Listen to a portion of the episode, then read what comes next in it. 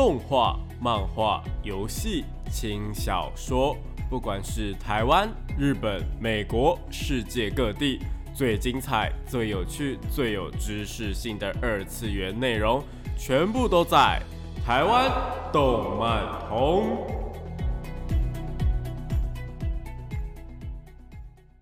嗨，大家下午好啊！欢迎来到台湾动漫通的节目现场，这边是复兴广播电台台北、台中、高雄 AM 五九四，台中 FM 一零七点八，我是你们的主持人点播比比，可以叫我比比就好哦。脸书搜寻点播比比就可以找到我以及相关的节目资讯。那呃，上个礼拜呢，跟大家聊了几部真人化的作品，都是由土屋太凤所出演的。如果没有听到上一集的节目的话呢，可以在网络上面收听重播哦。那今天要跟大家聊什么样的内容呢？今天想跟大家聊聊啊，有关于漫画连载的事情。大家对漫画连载可能不知道的几件事情，接着再跟大家推荐几部呢，呃，在漫画连载当中的常青树作品。不过，首先还是要先来谈一下动漫新闻的部分，我们就赶快进入到我们的动漫报报的时间吧。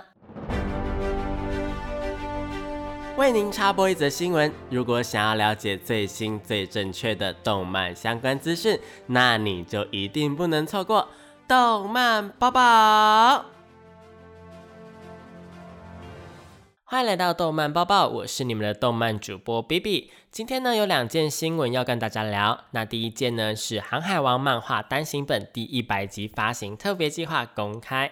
知名长青的漫画作品《航海王》呢，从开始连载到现在已经二十几年了，终于要在最近推出第一百集的单行本。随着单行本呢即将在九月推出，官方有推出了名为 VR One 的庆祝活动。在日前呢，已经公布了其中的六项小计划，其中有不少吸引人以及回馈粉丝的活动。那第一项呢，是目前看起来最大的活动，航海王呢决定要跟日本的宇宙航空开发机构以及宇宙的放送局合作，一起推出一个以宇宙冒险为核心的挑战计划。虽然还没有详细的计划内容，但在官方公开的图片中可以看到有类似手机 App 的画面，以及在寻找宇宙的大秘宝、在宇宙中迷路等等的消息。虽然不确定呢会是用什么样的形式去呈现，但可以想象得到航海王的角色们呢在宇宙中探险活跃的样子哦，让人相当期待。那第二项呢是小企划，则是会推出呢全新的短片群像作品，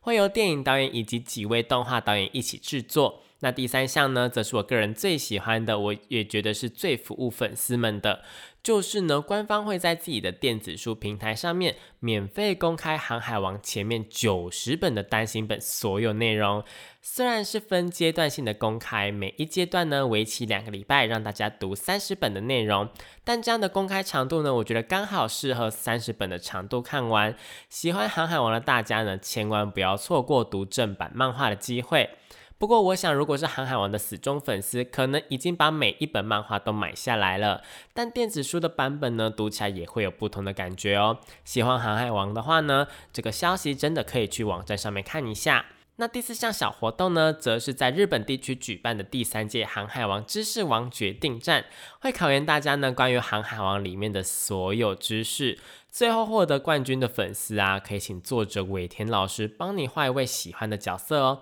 可以说呢，是对粉丝非常非常兴奋的一件事情。毕竟绝无仅有嘛，这幅画呢是只有你才会拥有的哦。喜欢航海王的粉丝呢，如果正好在日本的话，就千万不要错过报名时间哦。那第五项小活动呢，则是航海王跟知名的绘本《威力在哪里》合作。你能够找出威力在哪里吗？还是你能够找出鲁夫在哪里呢？非常特殊的一个小活动，大家可以关注一下哦。那最后一个公开的呢，则是作者尾田老师过去发行的短篇集呢，即将变成有声漫画啦。虽然有声漫画不会像动画那么刺激，就是画面就是会一直动，但是能够听到声优们帮故事配音，还是一件让人非常兴奋的事情。至少我自己是非常喜欢有声漫画这个东西，大家可以 Google 一下相关的讯息哦。那除了这些活动之外啊，官方网站上面还至少公开了两样大型计划，不过目前还没有更多的消息。未来有更多消息的话，会跟大家再说明一下。喜欢航海王的粉丝呢，就千万不要错过喽。那第二件新闻呢，则是《龙与雀斑公主》在坎城影展获得了长达十四分钟的掌声。之前呢，有稍微跟大家介绍过知名的动画导演细田守导演所推出了一部叫做《呃龙与雀斑公主》的电影。那这是他第六部的原创动画电影。我们之前呢有在呃专门介绍细田守导演的那一集呢，有跟大家稍微聊过。那日前呢，在坎城影展呢，他们进行了一次全球首映，没想到播放完毕之后啊，竟然全场起立，给予细田守导演长达十四分钟的掌声外加喝彩。虽然说并不是坎城影展最长的掌声长度，最长的呢是一部二零零六年的作品，那长达了二十二分钟。但是呢，能够拥有十四分钟的掌声以及欢呼，已经是一件相当厉害的事情了。听说细田守导演的十四分钟呢，是在坎城影展中排名第七名的，真的非常非常厉害。那《龙与雀斑公主》呢，是细田守导演第三部呢以网络世界为主题的长篇动画电影。故事呢，一样也是描述网络世界所发生的事情会引发世界危机的内容。有兴趣的听众朋友呢，呃，台湾呢会在今年的秋天上映。虽然说目前电影因为有微解封的部分，所以部分的县市呢已经有配套措施可以进去看电影，但我想各位听众朋友们还是对于疫情期间看电影会有点怕怕的，对吧？希望秋天的时候呢，大家已经能够正常的进去电影院观看。那今天的动漫新闻就到这边告一个段落喽。疫情期间呢，记得出门一定要落实消毒以及遵守各项的防疫规定，希望大家身体健康。那我们就接着进入下一个单元吧。朋友或小孩在聊动漫，却总是听不懂他们在说什么吗？想要加入动漫产业，却不知道从哪里开始吗？如果你有以上的困扰的话，答案全部都在动漫产业线哦。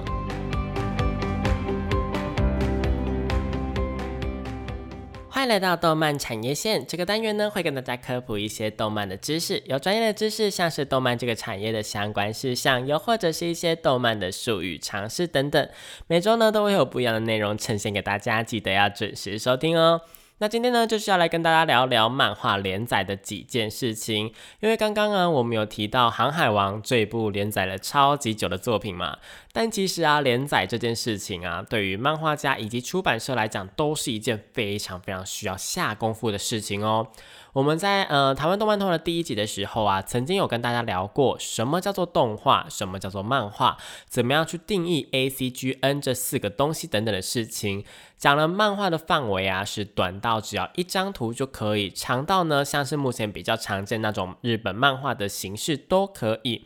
那今天呢就是要来讲呃比较常见的那种连载形式的几件事情。第一件事情呢，就是如何开始自己的漫画连载呢？呃，听到这件事情，大家脑中应该都会浮现几个画面，像是呃，可能我们自己投稿去出版社，或是跟编辑讨论内容的画面。确实啦，在比较早之前呢，基本上都是这两种形式。如果啊你是比较没有名气，或者你是新人，想要成为漫画家的人呢，那最简单的方法就是将自己画好的故事内容拿去出版社投稿，问他们有没有意愿帮自己出版或是开启连载等等的。那另一个方法呢，则是参加出版社他们所举办的各种比赛。每年各大的出版社啊，不管是日本的或是台湾的，其实多多少少呢都会举办一些呃有主题的漫画比赛。可能今年的主题是美食，明年的主题是异世界等等，有非常多的征求漫画的比赛。那办比赛这件事情啊，不只是可以让公司的不用花时间去猎人头，不用花时间去寻找新的漫画家呢，呃，对于想要成为漫画家的人，也是一个比较简单直接的方法。如果你的漫画能够入选的，又或者是没有入选也没关系，都是有机会被大公司看到，接着开始自己的连载之路的。那如果你是比较有名的漫画家的话呢，你连载完一部作品，可能自然的编辑就会主动去联络你下一部作品的事情，又或者是会提前呃跟你讨论，也是有可能的。但是其实啊，这两种方法在目前呢，呃，虽然说还是可以用，但因为网络世界已经很发达了嘛，所以啊，其实有更简单的方法可以让你自己开始你的连载。有非常多的网络平台呢是可以去利用的，并不一定要经由刚刚那两种传统的模式才能够开始连载漫画哦。比方说，像是最近啊，有在呃电视上改编成呃。动画的勇者系列，他们在公视播放，作者黄色书刊呢就有在脸书上面进行连载。黄色书刊呢，在社群平台上面进行连载，虽然一开始并不像是出版社那样会有人帮忙，可以一口气增加曝光度，或是有人会帮你宣传，但是长久经营下来的话，还是会累积可观的流量，最后慢慢的传播出去。重点是自己马上就可以办得到，不用经过任何人的允许。现在有非常多的图文作家也是在脸书或者是在 Instagram 上面呢进行自己的小连载，形式上面呢比较自由，然后呢也能够直接收到读者他们的回馈。对于创作者来说呢，是一件呃我觉得还蛮好的事情。虽然说并不能够直接靠贩卖内容来换取金钱，除非就是去那个同人展啊，或者是什么漫画节之类的，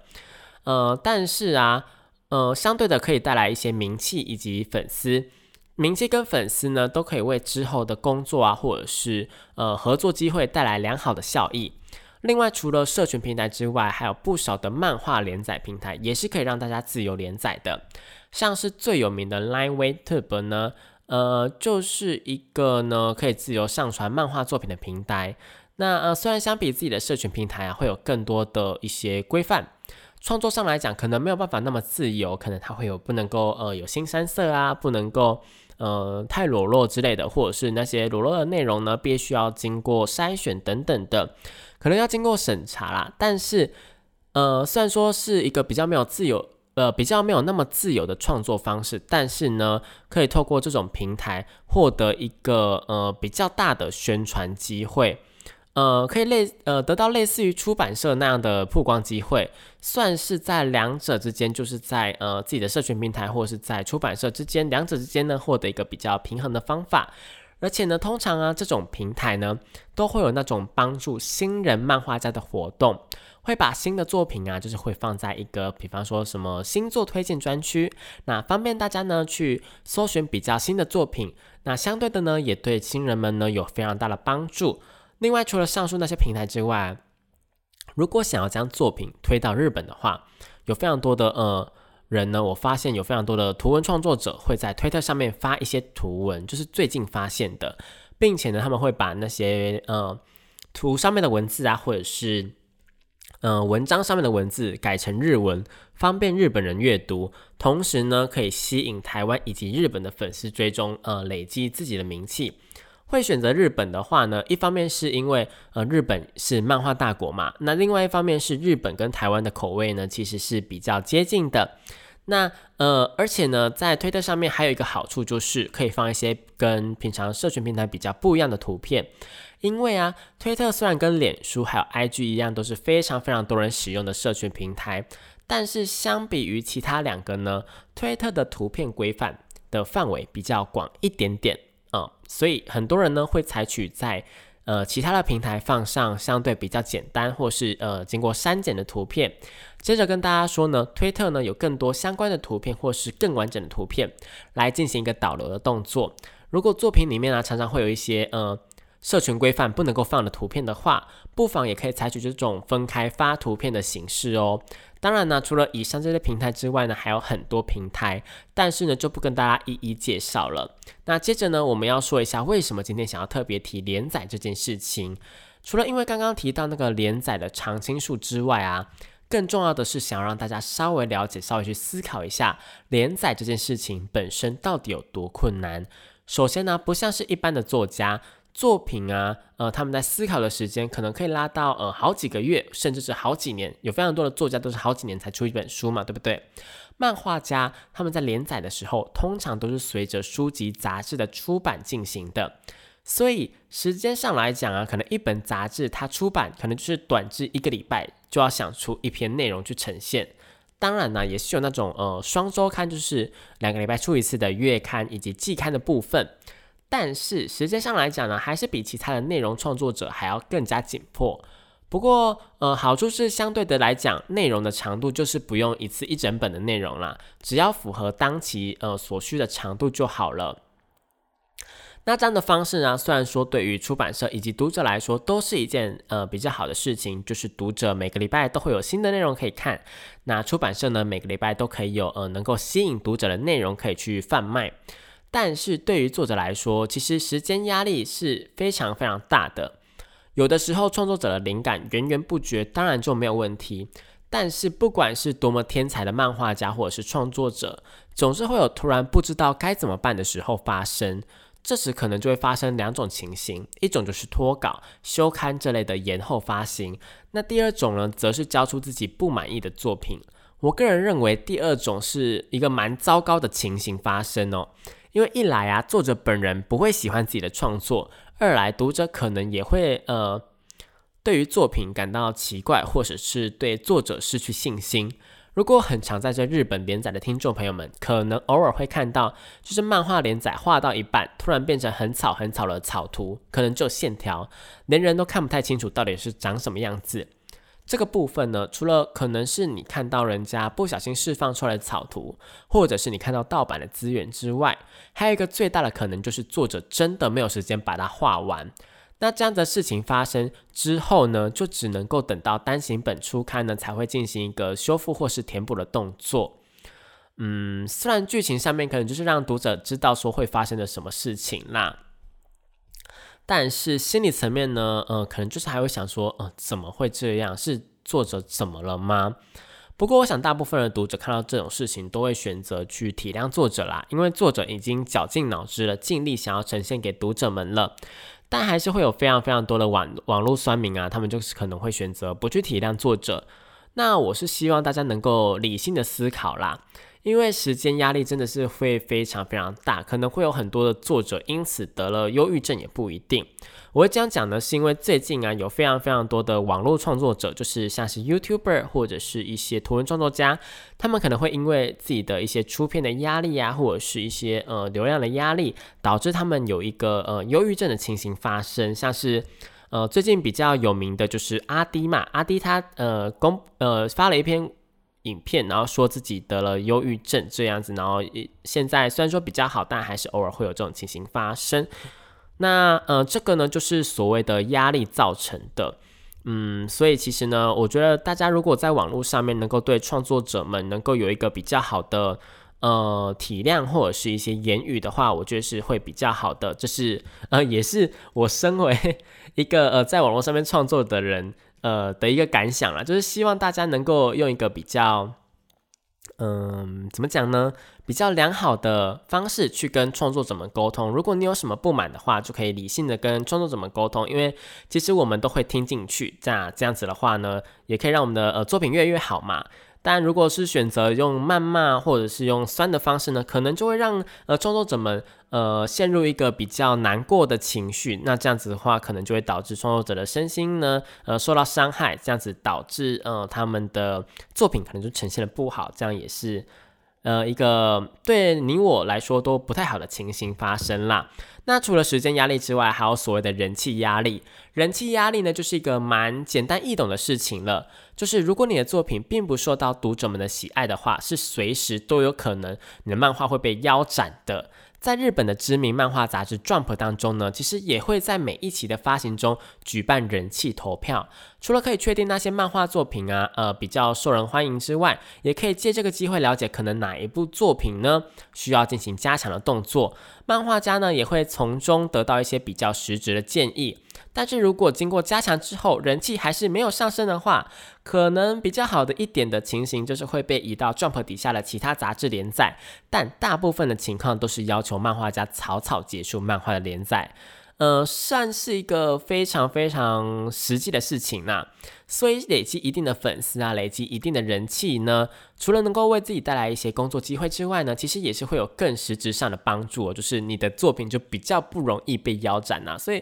有非常多的漫画家呢，其实会在推特上面跟呃读者们进行互动，也算是一个累积人气的一个方法啦。那漫画连载的一些小事情呢，我们就先聊到这边。我们先稍微休息一下，希望呢有对于呃那些想要成为漫画家或者是图文创作家或者是创作者的人呢有一些小帮助哦。那我们就休息一下，听一下《航海王》第二十二个片头曲《Over the Top》，接着进入下一个单元吧。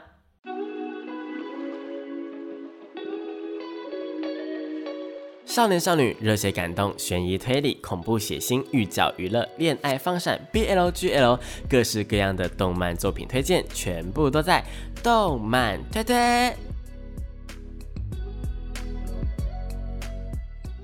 欢迎回到台湾动漫通的节目现场，这边是复兴广播电台台北、台中、高雄 AM 五九四，台中 FM 一零七点八。我是你们的主持人点播 B B。那现在呢是我们动漫推推的时间，这个单元呢主要会跟大家推荐一些国内外优良的动漫作品，也有可能是游戏或是轻小说，都是有可能的哦。那今天呢就如同开头说的，要来聊聊漫画连载的长青树。这边先说一下，这一集会提到的长青树的标准，并不是以连载了多少话，或是出了多少本单行本来算，而是从它呃就是开始连载到现在，或是完结的长度来看。那呃，那么第一部呢，当然就是第一呃今天已经出现过的《航海王》。那《航海王》这一部作品呢，在一部分的台湾人心中，可能就是还留着《海贼王》这个称呼。因为这部作品啊，当初台湾代理的时候使用的名称就是《海贼王》。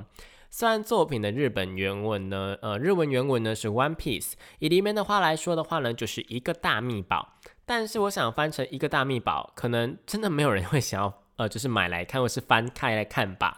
因此当初翻译成《海贼王》算是，呃，台味非常十足的。早期台湾呢非常喜欢这种就是王来王去的翻译。其他还有像是麒麟王啊、通灵王，也是同样的道理。因为后来换了代理商，所以就变成了航海王。那航海王的故事，我想大家应该都非常熟悉吧？就是呃，主角鲁夫呢，梦想成为海贼王，找到一个大秘宝的故事。期间呢，会遇到非常多的伙伴，以及遇到非常多的人事物，到很多不一样的岛屿冒险，是一个冒险的大长篇故事。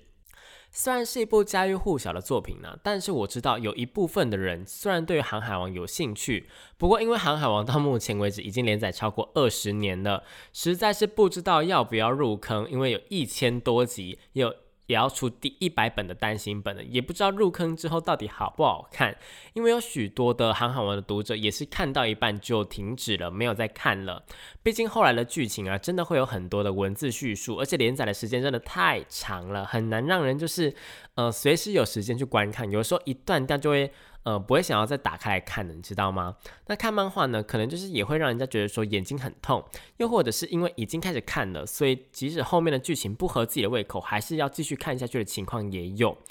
那对于我个人来说，对于《航海王》啦，我对呃，我会想要推荐，就是如果你真的没有看过《航海王》的人的话，呃，我会推荐你说，如果你真的没有时间，可以先看喜欢的篇章就好。因为虽然《航海王》这部作品的世界观很庞大，角色很多。但是只要认识了主要角色以及相关的能力设定，基本上后面发生了什么事情，你是可以用问的就知道大概的内容啦。当然之后如果喜欢这部作品，还是可以直接把它全部看完，只是可以先吸引一些因为内容太多却步的人。除了做呃故事的开头几位比较出奇的伙伴的故事之外，你也可以去找那些就是看到自己喜欢的角色，想要了解的角色，选择要看的篇章就好。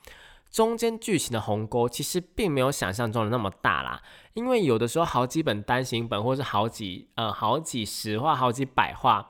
可能在讲的都是同一个篇章，都是在讲同一个事件。虽然说会漏掉一一些呃小细节，但是其实一般人看那么多，比方说我从第一集看到第一千集，也是会忘 也是会忘掉一些小细节的啦。但是这就是纯粹是个人的建议，我个人是非常喜欢《航海王》这部作品的，没有大家就是。呃，请大家就是不要误会，我要大家就是随便看一看就好。没有，我我自己本人是土法炼钢的，一集一集看的。呃，所以呢，就是如果真的喜欢上《航海王》的话呢，当然是可以呃从头开始开始开始看。但如果还是不知道呃要什么时候，或就是不知道要从哪里入坑，或者是不知道入坑到底这个选择好不好的话呢，就是可以选择喜欢的篇章看就好。好。那如果要统整一下《航海王》到底好看在哪里的话呢？首先第一点，我觉得就是它那庞大的世界观跟设定。呃，《航海王》的世界呢，被设定在一个呃由国际组织世界政府共同管理的联合国世界。世界上呢有非常非常多个国家，以及不同的人种，还有各种奇妙的生物。因为海贼王啊，戈尔迪罗杰被执行死刑之前呢，说了他将自己的财宝全部都藏在某一个地方，所以世界上的海贼们，或是还没有开始当海贼们的人呢，就开始了一个大航海的时代。很多人不知道的一点是，呃，作品中很明显的可以看出跟现在的时代有所差别嘛，就他们的呃。经济也不是经济，就是他们科技水平呢跟我们有所差别。其实呢，《航海王》参考的是十七到十八世纪海贼的黄金时代，是真实世界的海贼的黄金时代。所以前期啊，一些比较写实的设计都是有依据的。不过后来啊，就是出现了像是呃电话虫啊，或是各种奇妙的设定，或是各种神奇的科技之后呢，就会比较难看出来是有参照一些现实的设计了啦。那除此之外呢？身为一部少年漫画作品，最不能够缺少的就是那各种奇妙的战斗能力。作品中啊，最主要获得战斗能力的方式，应该是最有名的，就是吃下所谓的恶魔果实。一种果实啊，有一种特殊的能力，一个人基本上也只能够吃一种果实，而且只有第一个吃下那种果实的人，才可以获得那个能力。拥有者死掉之后啊，果实才会再度的在其他地方出现。另外呢，只要吃下恶魔果实，就会被大海给抛弃，会变得没有办法游泳。就算只接触一点点海水，只要时间长的话，也会变得全身无力。所以虽然说吃下恶魔果实啊，能够获得一些特殊的能力，但是相反的，也会得到一个致命的弱点，就是你不能够碰到海水就是了。题外话呢，是其实就算不是海水，像是泡温泉啊，或者是者是去河里面玩水，其实只要时间长，或是浸泡的面积太大。也是会有同样的全身无力的状况出现。那这一点呢，因为比较少出现，所以可能会有很多人忽略掉就是了。那值得一提的是啊，不只是人类，其实呃，其实连动物啊，或者是一些无生命的东西呢，也是可以吃下恶魔果实获得能力的哦。那恶魔果实能够带来的效果有哪一些呢？恶魔果实啊，其实主要分成三种类别，呃，分别是超人系、动物系以及自然系。那超人系的部分呢，主要是让身体能够有所改变，像是主角鲁夫啊，吃下了橡胶果实，就能够让自己的身体化成一个橡胶的状态。那主角犬的罗宾呢，吃下了花花果实，则是能够让身体的任何一个部位在任何地方像花一样开出来的能力。就是呃，比方说我想要让我的手啊，在很远的地方伸出来，我就可以用我的果实的能力，让远处呢伸出一双手。那呃。如果后期啊，就是比较呃能力用的比较自然的话呢，也是可以长出像是眼睛啊，或者脚啊，呃，甚至是能够在自己的身上就是开出很多的呃手的花朵，然后让自己拥有一双翅膀的感觉。另外，我觉得这个能力最强的地方呢，哦，我自己，这是我自己一个个人的看法，我觉得呃所有的果实里面，我觉得罗宾的能力算是一个非常非常有。怎么讲？非常厉害吧？就是呢，他能够在敌人的身上直接长出自己的手来。你知道这有多厉害吗？就等于说你是可以直接远距离攻击毫无防备的敌人的。而且呢，这个能力搞不好还可以就是直接穿过盔甲，直接在你的盔甲的里面长出手来。虽然说目前我还没有看过直接在就是人体内长出呃。呃，自己身体的部位啦，可能有这个限制也不一定。但是如果可以的话，罗宾的能力真的是非常非常强，而且是完全没有就是怎么讲，没有一个限制的感觉嘛，就是他的能力可以发挥到非常非常淋漓尽致。而且呢，对于非常非常多的呃绅士们来说，罗宾的罗宾的果实能力呢，可能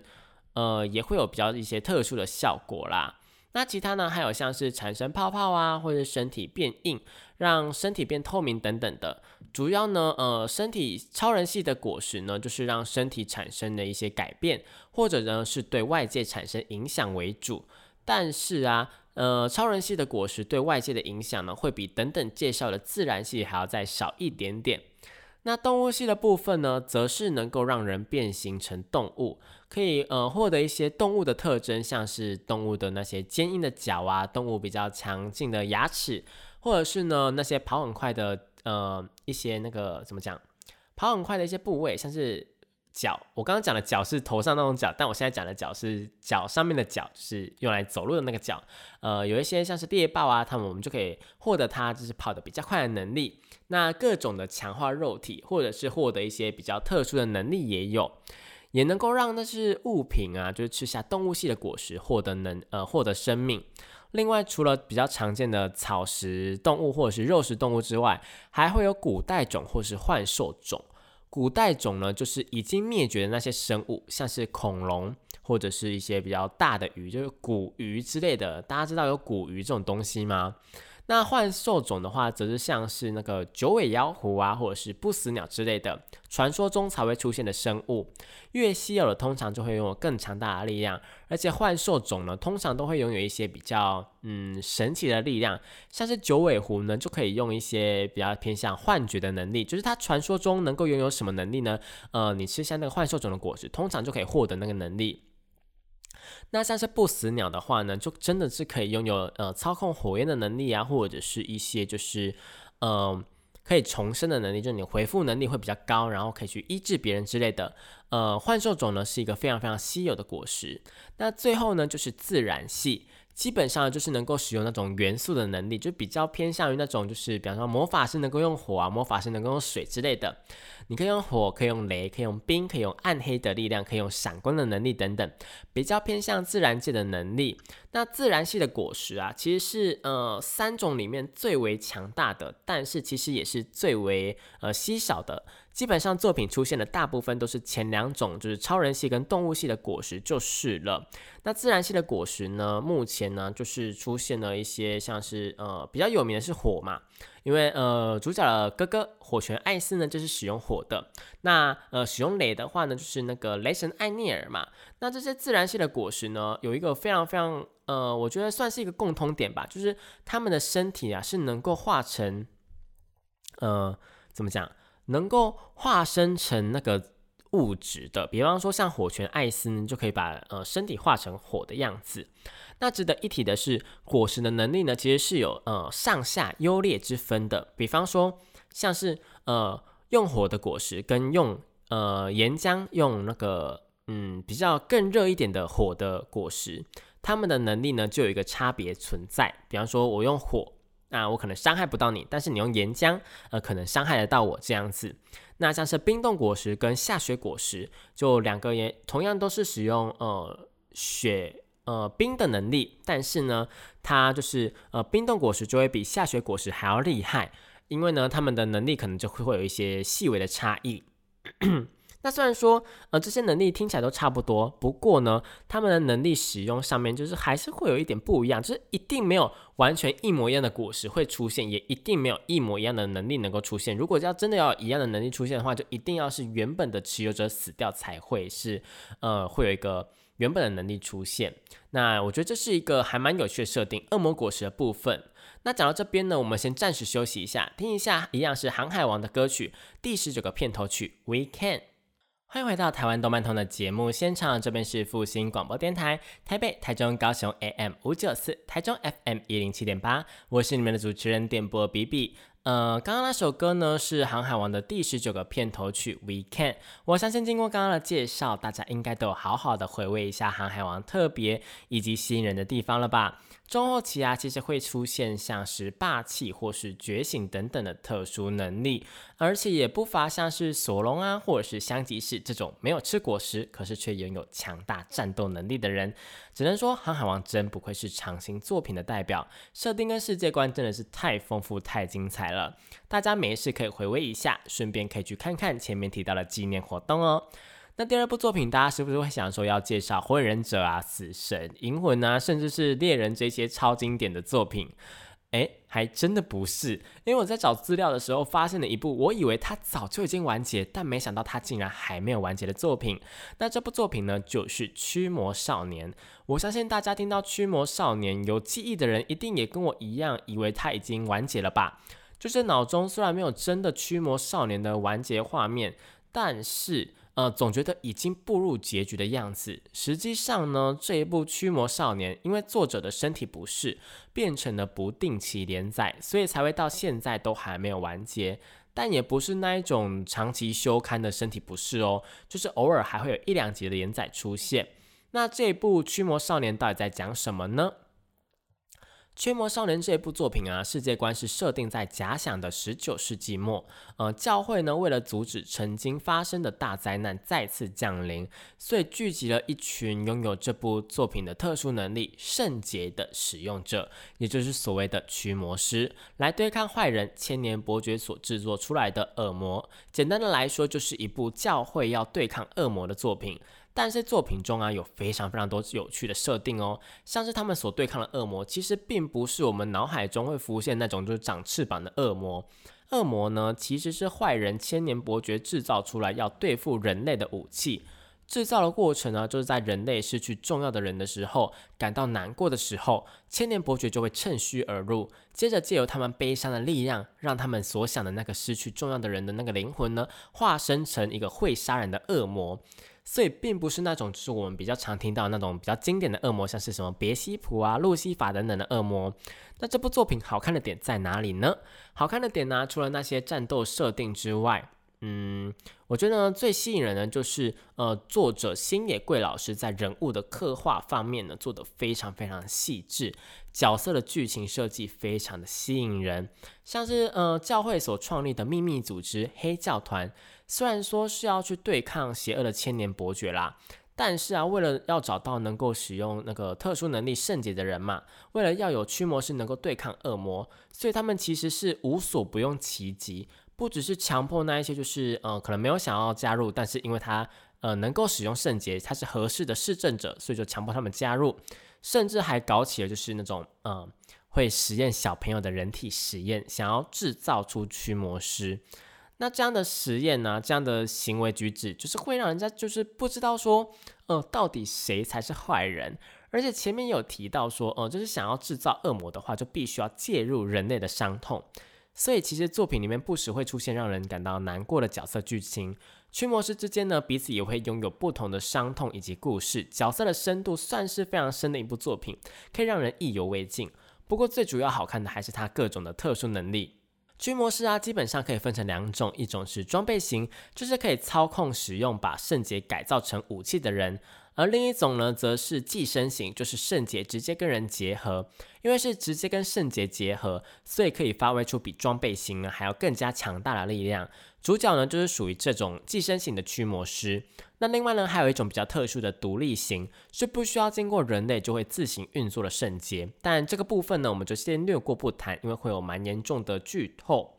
那呃，驱魔少年呢，除了漫画之外，也有出过动画，动画。总共有两季，一百零三集。那第二季的部分呢，其实是呃最近这几年才出的，所以画风啊跟那个动画制作上面有非常非常大幅的提升。我自己看的呢是非常非常过瘾的。我觉得呢，如果是喜欢那一种就是呃异能战斗的类型的一个呃人的话呢，应该是会蛮喜欢这部作品的。而且它的世界观真的是蛮有趣的。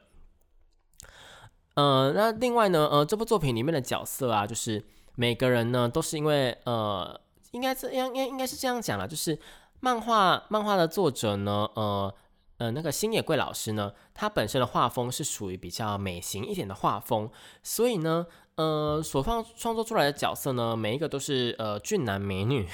讲俊男美女会不会太那个？呃，都是美少年跟美少女，至少在我自己的眼光来看是这样，但是他又不是那一种非常非常少女漫画的那一种，而是呢。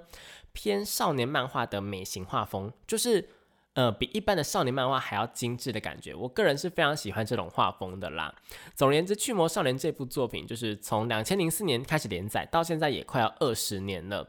虽然说是因为呃作者的身体不适，所以连载的速度比较缓慢一点点，但是真的是一部非常好看的作品。那如果疫情期间大家家无聊的话呢，我建议大家呢，就是也不用看漫画，就可以直接看动画，因为一百零三集绝对是能够让你就是看到，我觉得看到疫情就是趋缓，应该也是没有问题的。嗯，那因为时间的关系，今天的节目也就是差不多要到尾声了。那如果对于今天的节目内容，像是连载的几件事情啊，或者是呢关于呃航海王，如果我有哪里说错，或者是驱魔少年有哪里说错，有任何疑虑的话呢，或是有任何想要跟我说的话。通通都可以到呃脸书粉丝团搜寻电波比比找到我，不管你们是要留言或者是私信我都是可以的哦。那如果喜欢这个节目的话呢，也可以追踪粉专，就会有更多的节目资讯以及预告。那如果想要看更多跟动漫有关的内容的话呢，如果等不及下一集台湾动漫通的内容的话呢，那也是可以到我的 YouTube 频道去找到我，那就会有更多不一样类型的。